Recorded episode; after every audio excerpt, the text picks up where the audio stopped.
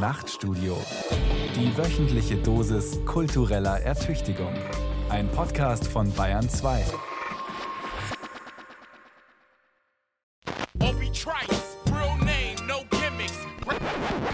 Mehr Ideen wagen. Die Nachtstudio-Diskussion.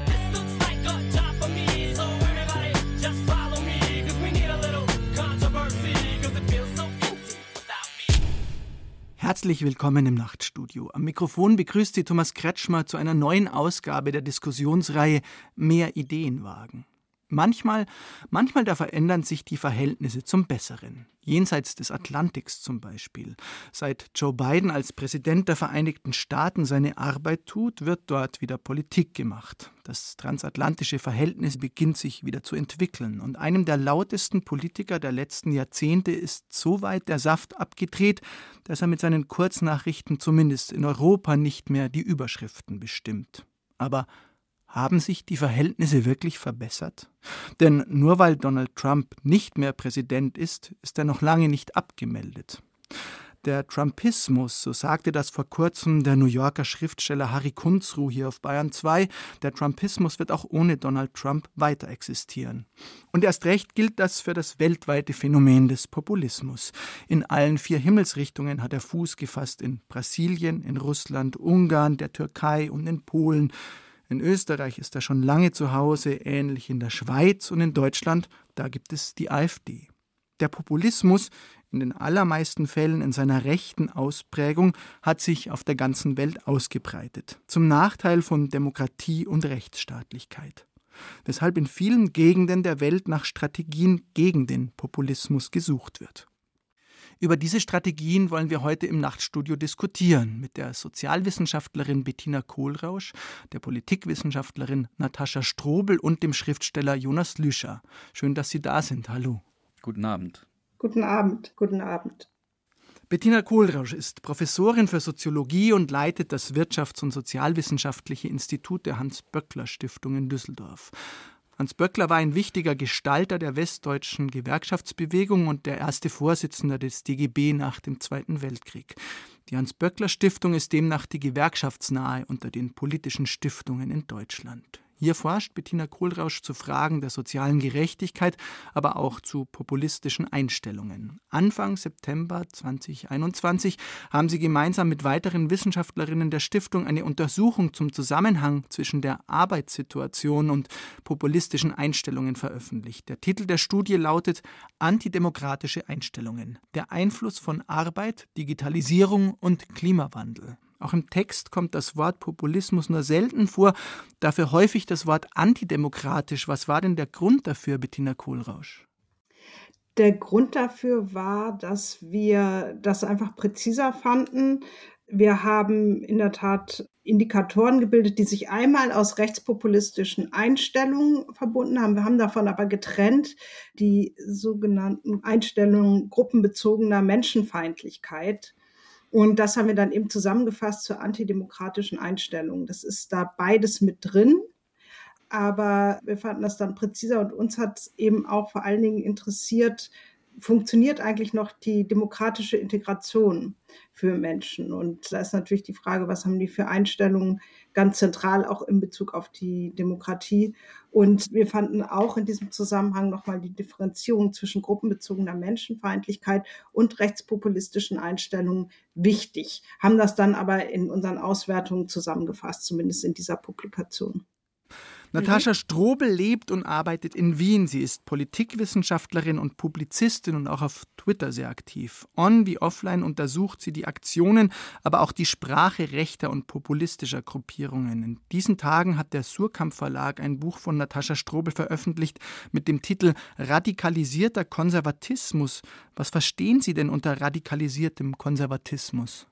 Radikalisierter Konservatismus ist eine Tendenz innerhalb der konservativen Parteien, eigentlich eine Bewegung hin zur Übernahme von Strategien und der Sprache extrem rechter Parteien. Wir machen ja aus gutem Grund eigentlich eine Unterscheidung zwischen konservativ und der traditionellen extremen völkischen Rechten. Nun hat sich aber in den letzten Jahren ein Phänomen entwickelt, dass konservative Parteien, man darf ja nicht vergessen, dass ähm, die Fidesz in Ungarn, die ÖVP in Österreich und auch die Republikaner in den USA eigentlich konservative Parteien sind, aber die sprechen und machen Politik plötzlich, Fragezeichen plötzlich, so wie wir es eigentlich von der extremen Rechten kennen. Und dieses Phänomen habe ich mir angeschaut und da gibt es mehrere Punkte, an denen ich das festmache. Aber das Wichtigste ist, dass dieser Teil des Konservatismus den Konsens, das Herstellen von irgendeiner einvernehmlichen Aushandlung der Verhältnisse aufgegeben hat und radikal die eigene rechte Agenda durchsetzen will.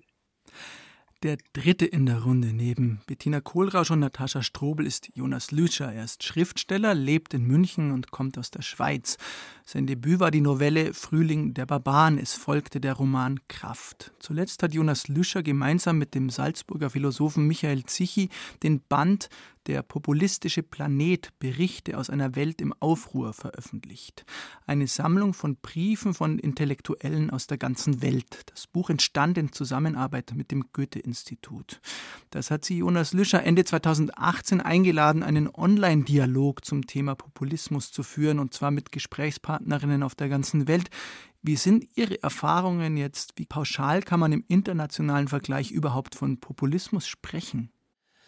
Ja, das ist gar nicht so leicht zu sagen. Also mir scheint immer, als ob es doch irgendwie sehr große Unterschiede gibt, natürlich im Erleben und wie sich das tatsächlich in unterschiedlichen Ländern ausbildet. Trotzdem hatten wir irgendwie das Gefühl, dass dieser Begriff des Populismus, auch wenn er sehr unpräzise ist, ganz gut etwas Allgemeines beschreibt, was wir in der Entwicklung in unseren Ländern in den letzten Jahren erleben. Also es ist natürlich kein sehr präziser Begriff, aber trotzdem hat er durchaus seine Funktion und seine Berechtigung. Was war dann das verbindende Element? Es ist eher ein ganzes Bündel an so Eigenschaften dieser Regierungen oder Regimes, die zusammenkommen. Also es gibt so bestimmte Dinge, die fast immer zutreffen. Diese Hauptfrage, die wir uns auch gestellt haben, nämlich diese Behauptung populistischer Politiker, sie würden sozusagen das wahre Volk vertreten und es gäbe da eine Elite, die Böses will. Das ist zum Beispiel so ein Topos, den man eigentlich immer antrifft. Lassen Sie uns einsteigen in das Gespräch, in die Diskussion. Bettina Kohlrausch, um mit Ihrer Untersuchung anzufangen, da steht ein, in seiner Prägnanz und Eindeutigkeit fast nicht zu glaubender Satz drin, den ich gern zitieren will. Erwerbstätigkeit schützt vor antidemokratischen Einstellungen. Punkt. Ist es wirklich ja. so klar und eindeutig?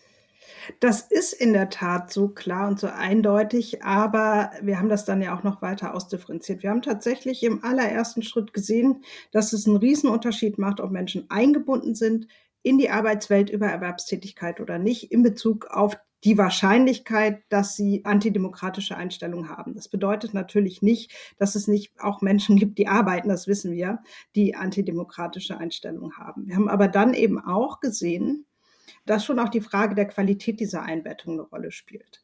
Und da reden wir auch ganz oft darüber, dass zum Beispiel die Frage, wie gut sind Menschen durch ihre Erwerbstätigkeit geschützt vor Arbeitslosigkeit oder auch über ein hohes oder angemessenes Gehalt, dass das natürlich wichtig ist, aber dass auch andere Dinge und andere Erfahrungen, die Menschen im Arbeitskontext machen, von großer Bedeutung sind. Und dazu gehört zum Beispiel die Möglichkeit, ihr näheres Umfeld, Arbeitsumfeld, die Art, wie sie arbeiten, konkret mitgestalten zu können. Das Gefühl zu haben, technischen Entwicklungen auch im Arbeitskontext mithalten zu können. Das heißt, das Gefühl zu haben, auch das, was Psychologen häufig Selbstwirksamkeit nennen, im Arbeitskontext zu erleben, ist eben auch zentral. Also man kann schon sagen, die Einbettung ist wichtig. Das macht einen riesen Unterschied. Aber dann kommt eben der nächste Schritt. Es muss eine gewisse Qualität haben. Und je besser die Qualität ist, und zwar nicht nur im Hinblick auf die Frage, wie viel verdienen die oder wie gut sind die vor Arbeitslosigkeit geschützt, sondern auch im Hinblick auf die Frage, erleben die sich sozusagen jetzt mal etwas hochtrabend formuliert als demokratische Staatsbürgerinnen in diesem Arbeitskontext, macht für die Menschen einen Unterschied. Jonas Lüscher, Sie leben jetzt seit 20 Jahren in Deutschland, verfolgen aber immer noch das politische Geschehen in der Schweiz. Und dort ist, wenn ich es richtig recherchiert habe, die Arbeitslosigkeit in dieser Zeit auch immer konstant niedriger gewesen als in Deutschland. Man kann sagen, der Lebensstandard ist dort durchweg höher. Und trotzdem sammelt die rechtspopulistische SVP, die Schweizer Volkspartei, dort teilweise ein Drittel der Stimmen ein. Wie geht es aus Ihrer Sicht zusammen mit dem Befund von Bettina Kohlrausch? Ja, das ist genau das, was ich mir gerade gefragt habe, während Sie erzählt haben, Frau Kohlrausch. Also es ist natürlich so, dass Sie ja von antidemokratischen Tendenzen sprechen und die würde ich mhm. bei den Populisten in der Schweiz, den Rechtspopulisten, nur sehr in kleinem Maße sehen oder nur eher selten. Es ist etwas eine andere Form des Rechtspopulismus. Das löst sozusagen vielleicht diesen erstaunlichen Befund schon auf.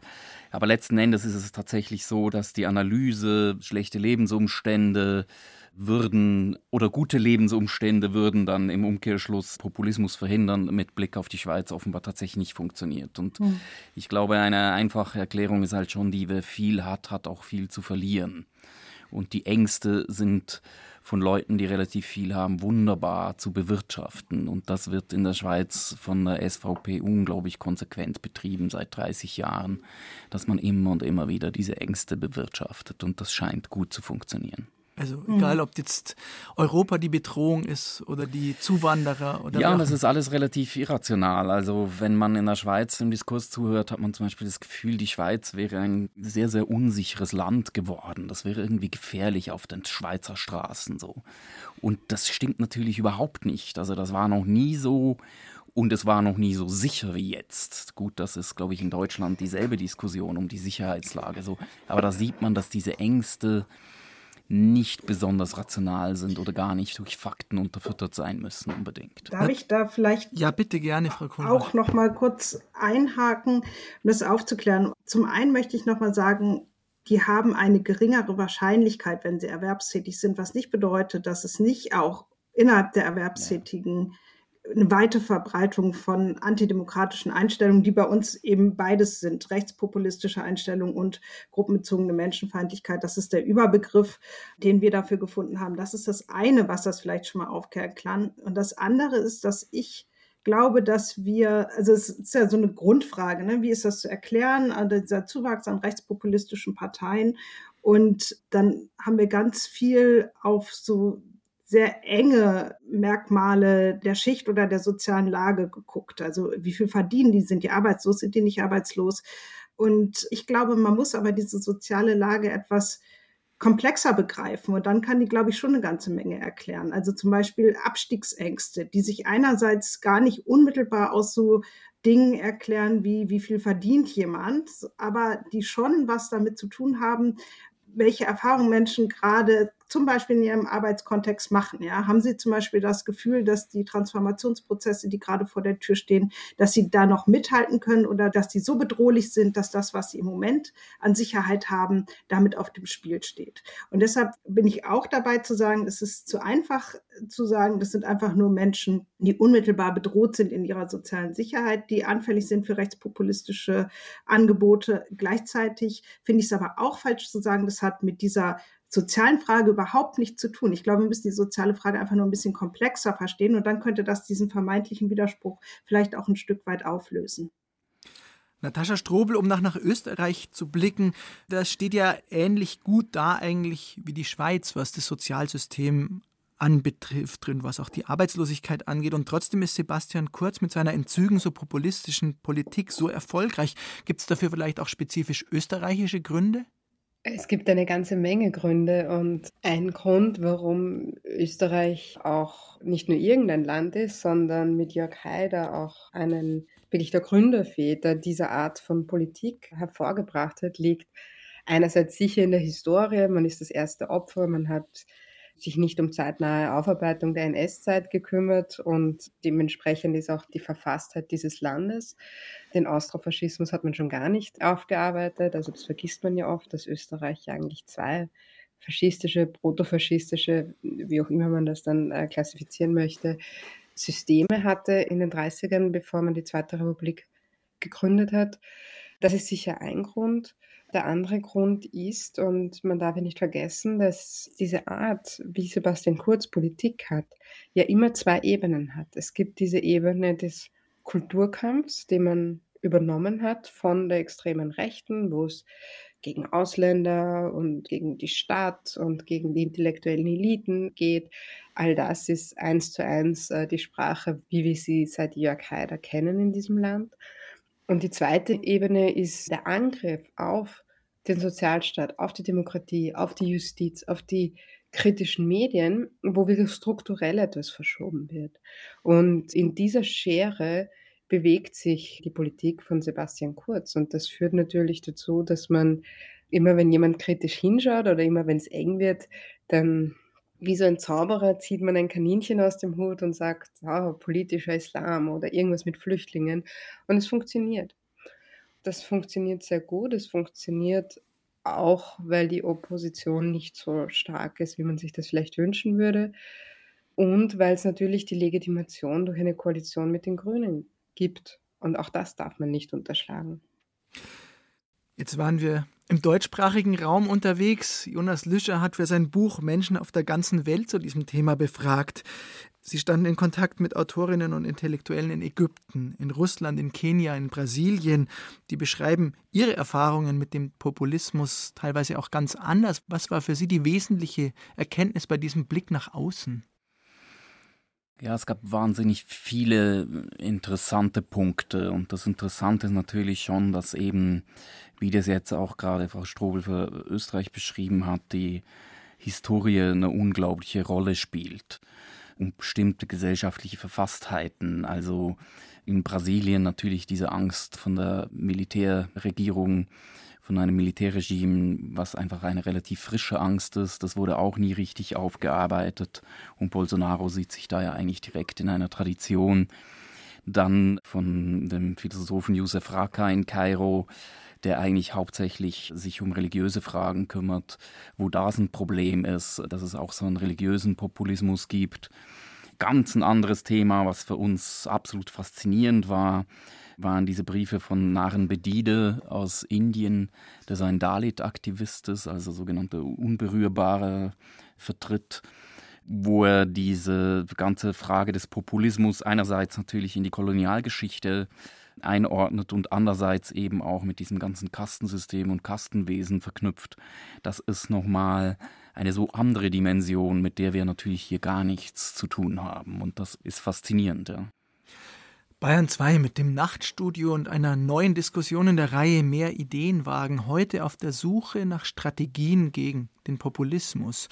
Mit der Soziologin Bettina Kohlrausch, der Politikwissenschaftlerin Natascha Strobel und dem Schriftsteller Jonas Lüscher möchte nochmal kommen zur Studie von antidemokratischen Einstellungen in Deutschland, die Bettina Kohlrausch mitverfasst hat. Und daraus ein Zitat.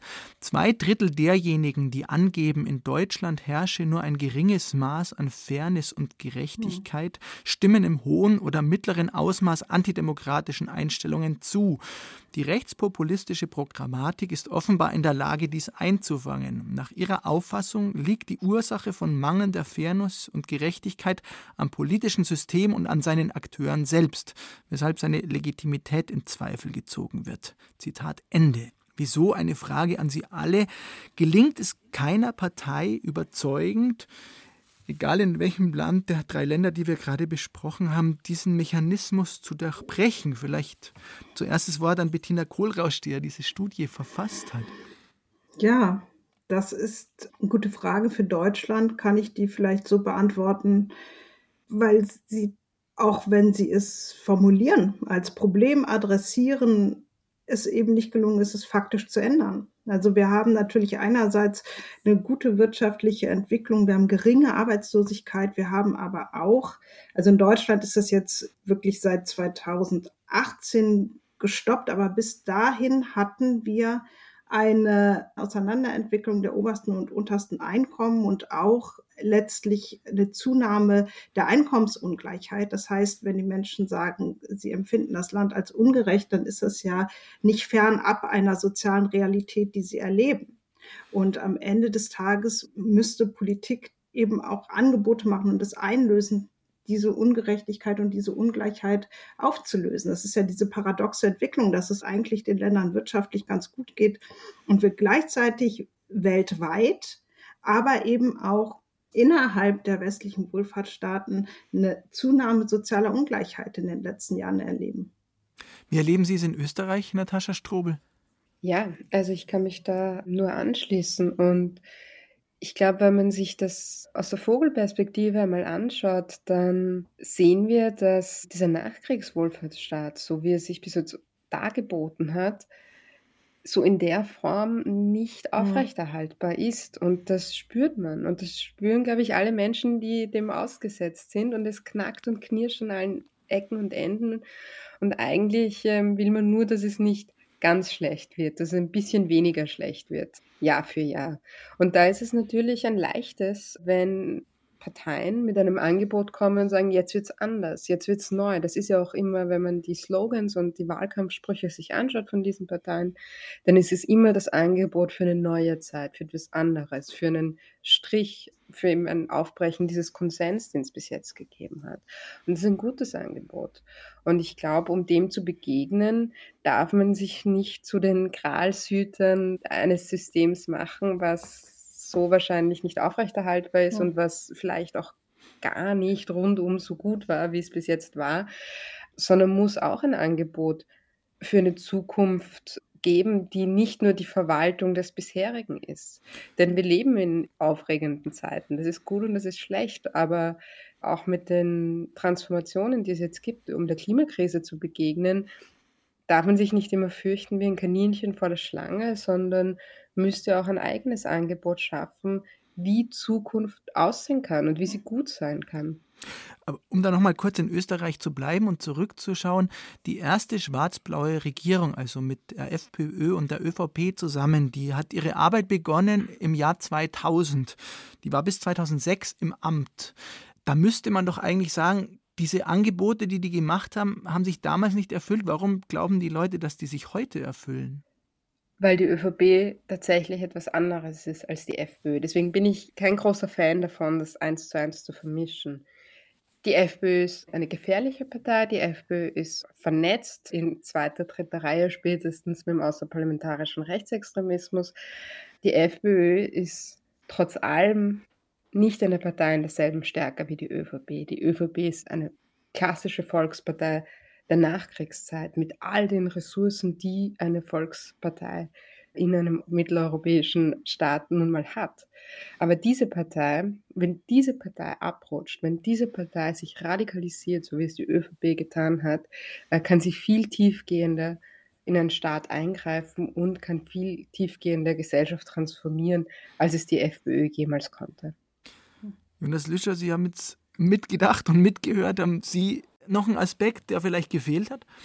Ja, ich möchte vielleicht doch auf eines eingehen. Also ich glaube, ich bin mit Frau Strobel gehe ich sehr einig, dass wir natürlich in einer anderen Lage sind als in den Nachkriegsjahrzehnten gerade wegen Klimawandel und natürlich auch wegen der Digitalisierung, der künstlichen Intelligenz, die kommt, äh, der Roboterisierung so. Wir brauchen schon etwas andere Antworten als damals. Und trotzdem, Sie sagten, dass dieser Sozialstaat so nicht aufrechtzuerhalten wäre. Und da würde ich, glaube ich, widersprechen oder ich würde da sehr noch darauf beharren, dass das schon eine Idee ist, dieser Sozialstaat, den wir wieder massiv verteidigen müssen. Der sieht vielleicht ein bisschen anders aus. Wir müssen über neue Ideen wie dann kommt immer das Grundeinkommen, so, das ist so das Einzige, was uns ein bisschen in den Sinn kommt, scheint mir manchmal. Aber natürlich eine interessante Idee ist, über diese Dinge nachdenken. Aber ich glaube schon, dass man irgendwann Ende der 70er Jahre mit dem Thatcherismus und den Reaganomics dann einfach beschlossen hat, dass man statt den Sozialstaat zu reformieren, dass man ihn praktisch versucht zu abschaffen oder zum Bösen an sich zu erklären. So.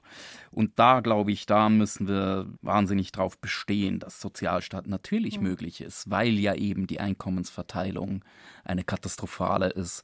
Und wenn man umverteilt, ist das durchaus finanzierbar, ein Sozialstaat. Und ich glaube einfach nach wie vor, dass dieser Sozialstaat, wie wir ihn hatten, dass das schon in der Geschichte der Menschheit eine sensationelle Idee ist, weil im Grunde genommen bedeutet es ja, dass wir sagen, und zwar gemeinsam als Gesellschaft, wir schlagen dem Schicksal in Solidarität ein Schnippchen, indem wir nämlich all diese Ungerechtigkeiten von Geburt aus, von Talent, von Aussehen, ja gut, das funktioniert am schlechtesten, aber von Krankheit und Nichtkrankheit, dass wir all diese Dinge versuchen sozusagen aus der Rechnung rauszunehmen, rauszukürzen, indem wir eben diesen solidarischen Sozialstaat haben. Und das ist, glaube ich, dann schon das, was tatsächlich ein Populismus am ehesten verhindern kann. Und in Deutschland natürlich ordentliche Löhne. Ich meine, ich finde, dieser heilige Gral der Vollbeschäftigung in Deutschland ist hochproblematisch, weil er natürlich, und da sind teilweise auch, glaube ich, die Gewerkschaften in der Pflicht, weil er auch in den letzten Jahrzehnten zu unglaublich geringen Löhnen geführt hat, die gerade mit der Steigerung der Immobilienpreise einfach auch wenig Aufstiegsmöglichkeiten oder wenig Zukunft bietet. So. Nur, dass kein Missverständnis auftritt. Ich bin natürlich komplett für den Sozialstaat.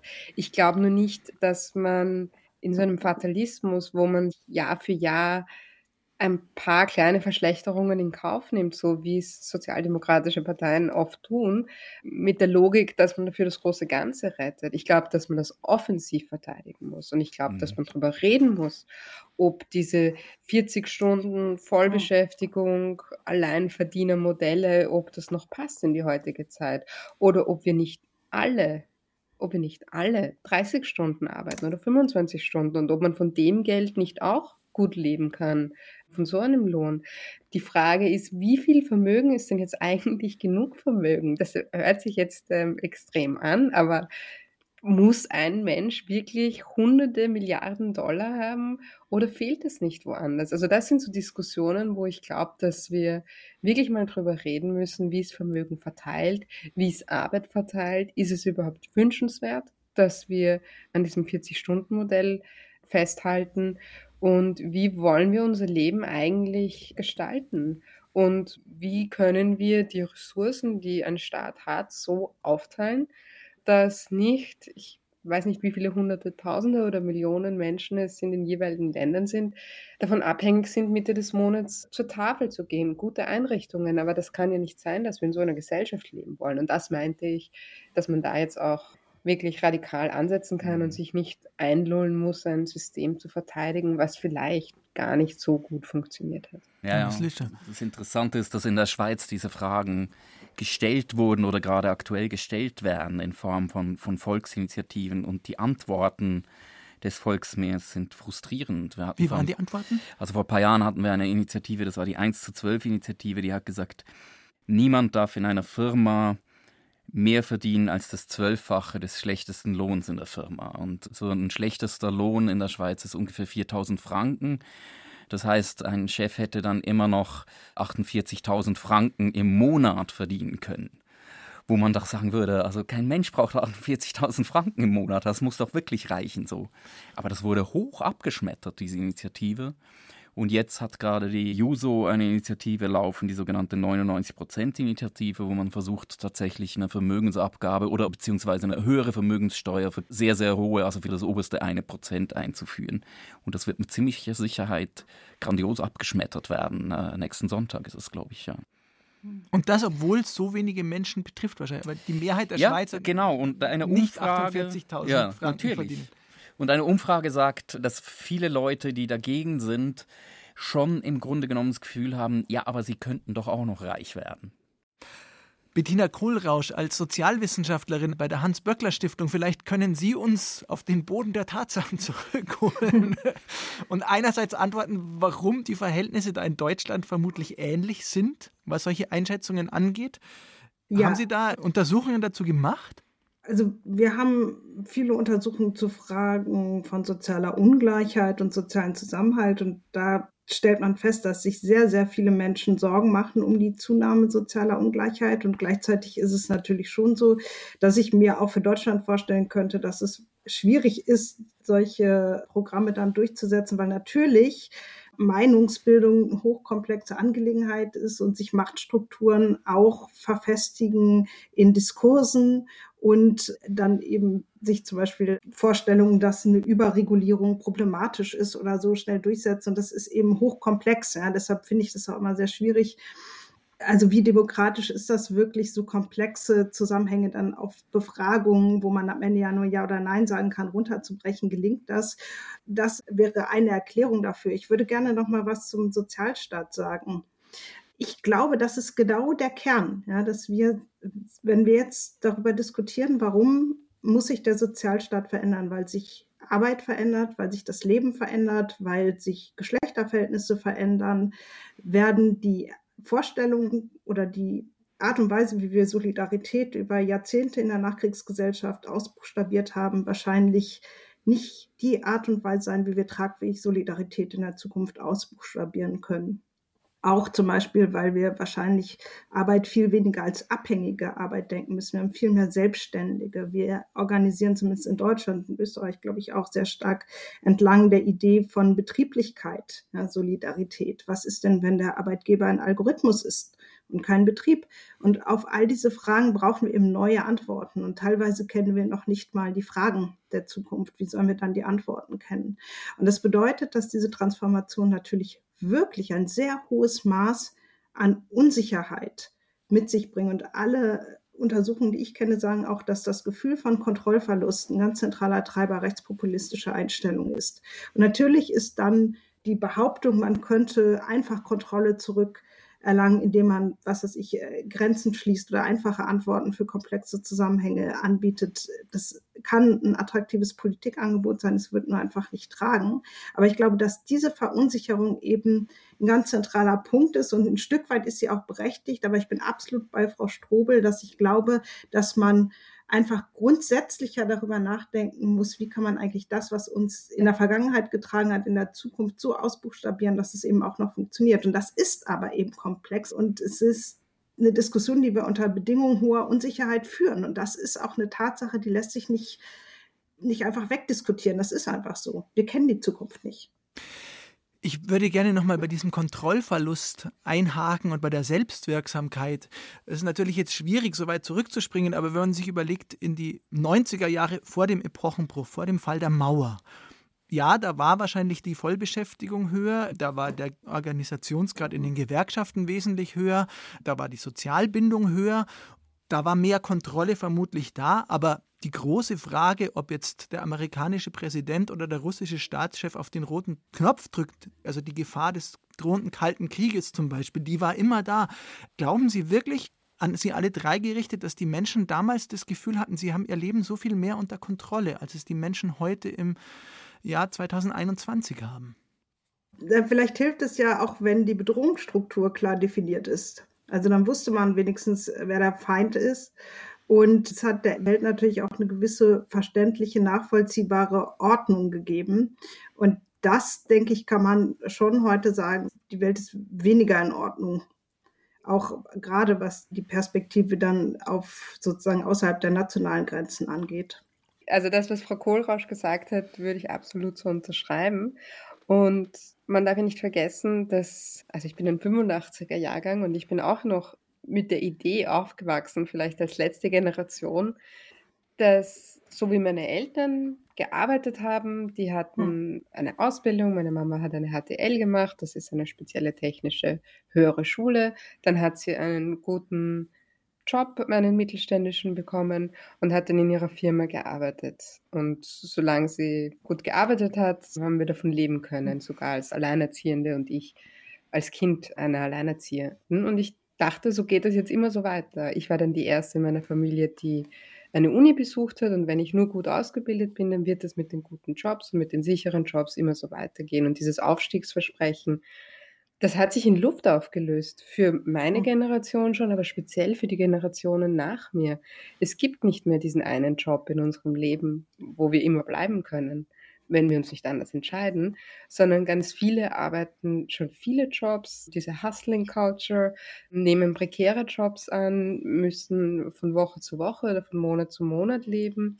Und diese Kontrolle ist verloren gegangen, weil sich Arbeit so liberalisiert hat, so unsicher geworden ist, dass dieses damals schon neoliberale Aufstiegsversprechen durch das, was dann Mitte und Ende der 90er auch unter Mithilfe der Sozialdemokratien ja. passiert ist, dazu geführt hat, dass wir nur noch in Unsicherheit leben. Und hier ist einfach ganz, ganz viel Kontrolle verloren gegangen.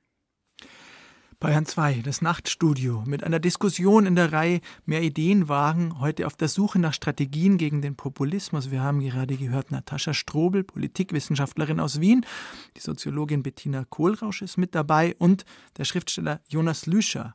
Es waren jetzt schon zwei Beispiele, glaube ich, von Narrativen oder Erzählweisen, die in dieser Diskussion ganz wichtig sind, weil sowohl die Rechtspopulisten oder die antidemokratischen Bewegungen mit Narrativen, mit Erzählweisen arbeiten, als auch Narrative möglicherweise eine Gegenstrategie sein könnten, um gegen diese Phänomene anzukommen. Gibt es Narrative, Jonas Lüscher, die bei allen populistischen Bewegungen immer wieder gekehrt sind und wo man vielleicht auch einhaken könnte? Ja, ich glaube, ganz zentral ist immer dieses Versprechen, dass man die Sorgen, Nöte und die Ängste der Leute ernst nimmt. Das ist so etwas, was praktisch jede populistische Partei verspricht. Und interessanterweise nehmen sie natürlich in erster Linie die Sorgen und Ängste ernst, die sie zuvor selber produziert haben. So.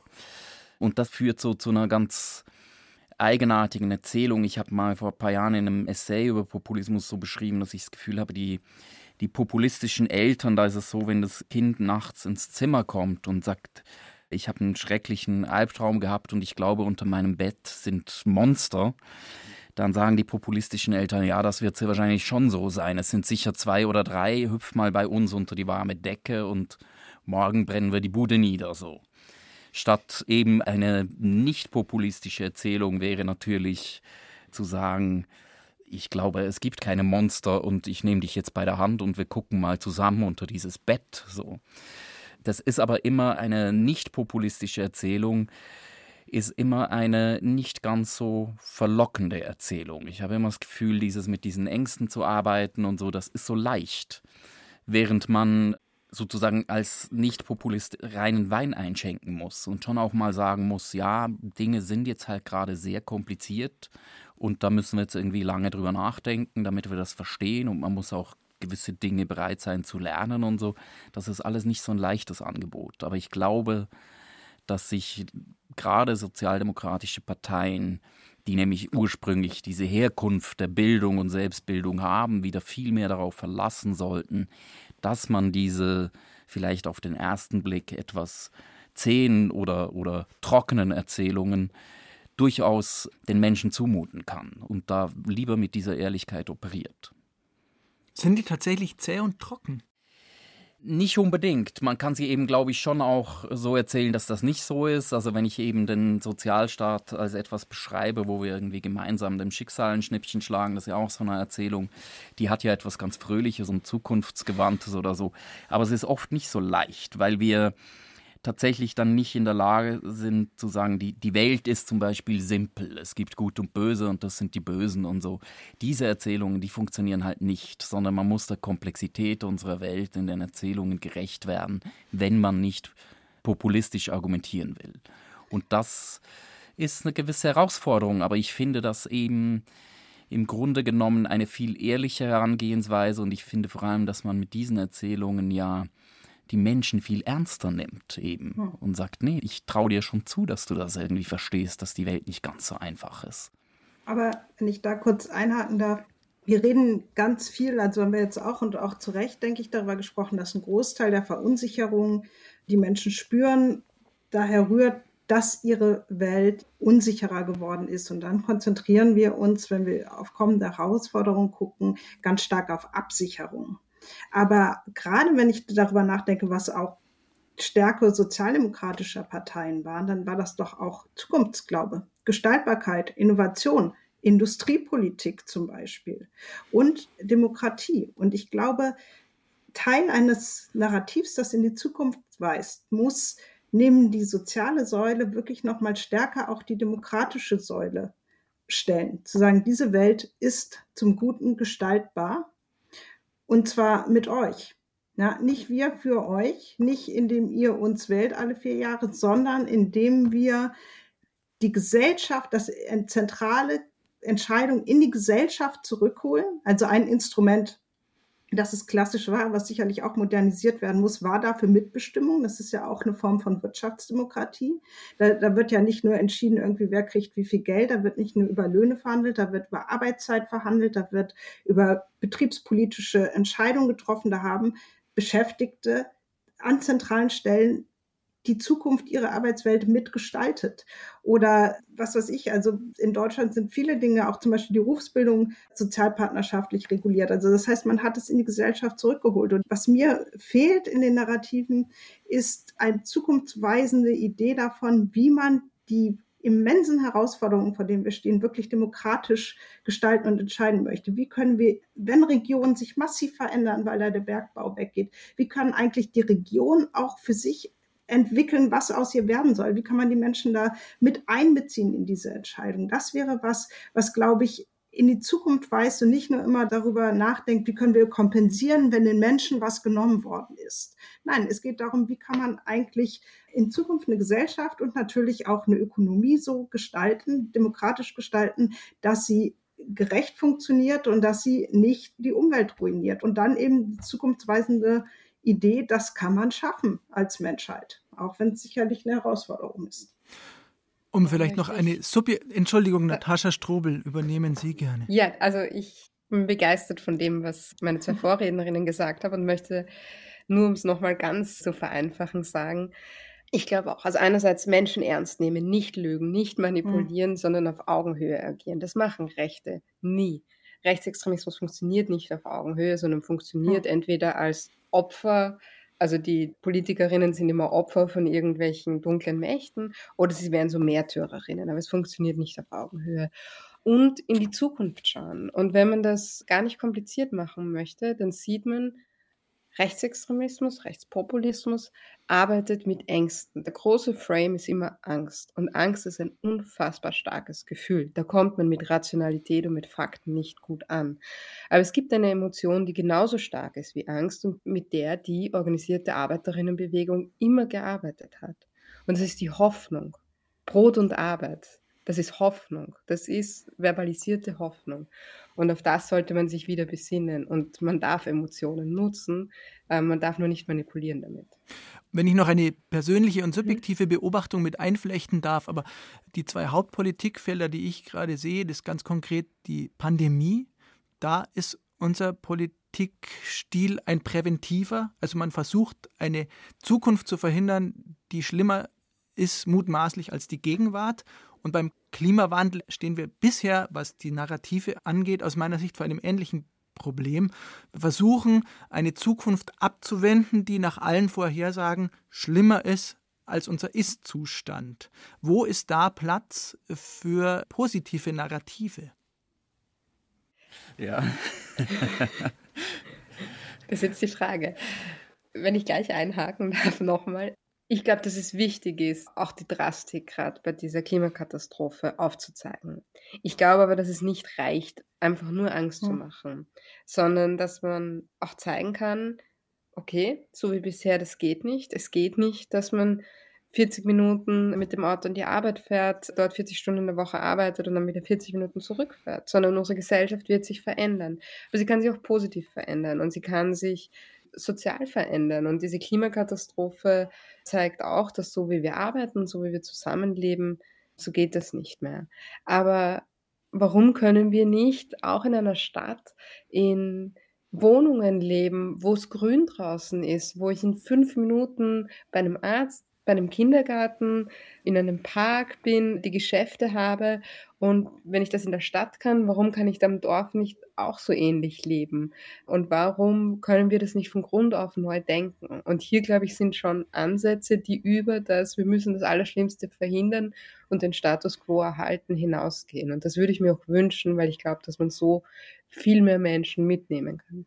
Ja, was Lischa aus Ihrer globalen Perspektive und dieser ja, Briefwechsel. Also die globale Perspektive ist genau das Problem, weil ich würde Ihnen wahnsinnig gerne zustimmen, Frau Strobel. Ich glaube, dass wir wirklich auch so eine größere Erzählung finden müssen von einer Art postmateriellen oder zumindest weniger materiellen Gesellschaft. Und ich glaube, das kann ja eine wahnsinnige Befreiung sein, auch uns mal von dem ganzen Klump, was um uns rum ist, ein bisschen zu befreien. So.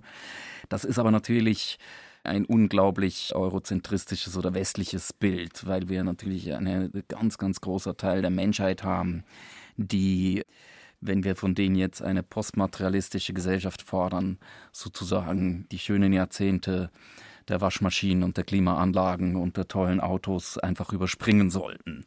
Also, dass da irgendwie ganz andere Bedürfnisse herrschen und so, ist auch irgendwie klar. Und das ist ein Problem auf globaler Ebene, was, glaube ich, noch eine große Herausforderung sein wird. Andererseits ist natürlich unser Konsum und unser hochmaterielles Leben zurzeit für einen Großteil des Elends und des Leids im globalen Süden auch verantwortlich. Also auch darin ist natürlich eine riesige Chance versteckt. Mir geht es gar nicht darum, das auf eine individuelle Frage herunterzubrechen. Das ist auch ungerecht gegenüber Menschen, die nicht die Möglichkeit haben, immer nur Bio und schön zu kaufen. Mhm. Aber ich glaube, dass wir die Struktur verändern müssen. Ja. global zum Beispiel mit Lieferkettengesetzen und so weiter, genau. Äh, um genau diese Ausbeutung einen Riegel vorzuschieben. Und das ist ja irgendwie auch für uns als einzelne Konsumenten dann trotzdem auch eine Befreiung. Also es wird immer davon geredet, die Grünen, das wäre so eine Verbotspartei und die Linken wollen alles verbieten und so. Ich fände ganz vieles eine wahnsinnige Erleichterung. Also wenn die Regierungen mal dafür sorgen würden, dass zum Beispiel Kleidung prinzipiell fair hergestellt wäre, das ist doch eigentlich eine Erleichterung, weil jetzt muss ich jedes Mal, wenn ich irgendwie ein paar Socken kaufen will, muss ich gucken, ah, wo kommen die her und muss mir Gedanken machen so und dasselbe natürlich mit den Nahrungsmitteln. Also ich glaube, dass da eigentlich viel Freiheit auch drin steckt. Um es zum Schluss nochmal konkret werden zu lassen. Bettina Kohlrausch, in ihrer Studie kommt die These vor, dass Integration in den Arbeitsmarkt ganz wichtig und hilfreich ist, ja. um antidemokratischen, populistischen Einstellungen entgegenzuwirken. Wie könnte das mhm. aussehen aus Ihrer Sicht? Gut, das eine ist natürlich, dass die Menschen Arbeit haben. Und da würde ich aber auch sagen, das müssen wirklich nicht 40 Stunden die Woche sein. Aber ich glaube, dass wir mit der Arbeit und ihrer sozialstaatlichen Absicherung, also der Sozialstaat ist ja in der Logik ganz stark orientiert und organisiert um Erwerbsarbeit herum. Und ich glaube, dass wir damit bei allem, was auch schiefgelaufen ist, nach wie vor eigentlich ein gutes Instrument haben, wie wir Menschen auch demokratisch teilhaben lassen können an der Gesellschaft. Und deshalb würde ich immer ganz ungern dieses Instrument aus der Hand geben. Ich würde denken, lass es uns besser machen, aber lass uns nicht sagen, Arbeit ist eigentlich nicht das Integrationsangebot für Menschen. Das ist ja das, was eigentlich im Rahmen des bedingungslosen Grundeinkommens diskutiert wird. Ich würde immer sagen, es muss gute Arbeit sein, die gut bezahlt ist, die zu vernünftigen Arbeitszeiten, die gut abgesichert ist, aber vor allen Dingen auch die Teil demokratischer Teilhabe ist, in der Menschen die Möglichkeit haben, ihre Arbeitsbedingungen selber mitzugestalten. Weil dann erleben sie auch, dass sie die Transformationen, die jetzt kommen, ja, ob es jetzt sozial-ökologischer Wandel oder Digitalisierung ist, die Menschen erleben das ja schon in ihrem Arbeitskontext und erleben es auch als Bedrohung in ihrem Arbeitskontext. Wenn sie aber die Erfahrung machen, sie können es mitgestalten, sie können jetzt bei Digitalisierung zum Beispiel mitgestalten, wie und mitbestimmen, wie bestimmte Instrumente eingesetzt werden. Also um es ganz konkret zu machen, es gibt ja jetzt nach der Corona-Pandemie x Möglichkeiten, anders digital miteinander zu kommunizieren. Da sind aber auch ganz viele Möglichkeiten der Arbeitskontrolle mit drin. So, wenn die Menschen aber sagen können, das und das wollen wir nutzen und das und das wollen wir aber als Kontrolle nicht, das also nicht als Fremdbestimmung, sondern als Selbstbestimmung erleben, dann ist das für mich ein konkretes Beispiel, wie Teilhabe über Arbeit organisiert werden kann und dann eben auch wirklich das, was ich sehr soziologisch soziale Integration nenne. Jonas Lüscher, welche Erzählung wollen Sie gegen den Populismus in Stellung bringen? Ich möchte jetzt am liebsten gar nichts mehr sagen, weil mir das gerade so gut gefiel, was Sie gesagt haben, Frau Kohlrausch. Ich kann dem nur beipflichten. Natascha Strobel, aus Ihrer Wiener Perspektive, was würden Sie sagen? Ich bin sagen? auch sehr begeistert von dem, was ich gerade gehört habe. Ich möchte nur als kleine, kleinen Zusatz sagen, dass weder die Demokratie noch der Rechtsstaat noch der Sozialstaat gegeben oder geschenkt ist und dass man nicht nur verteidigen muss, sondern immer darum kämpfen muss, dass es nicht nur so bleibt, sondern dass es auch besser wird. Vielen Dank, Natascha Strobel, Jonas Lüscher und Bettina Kohlrausch, dass Sie sich die Zeit genommen haben für dieses Gespräch. Danke, Danke auch. Ich danke. Das mehrfach erwähnte Buch Der populistische Planet hat Jonas Lüscher gemeinsam mit Michael Zichi auf den Weg gebracht und herausgegeben. Erschienen ist es im Verlag CH Beck in München.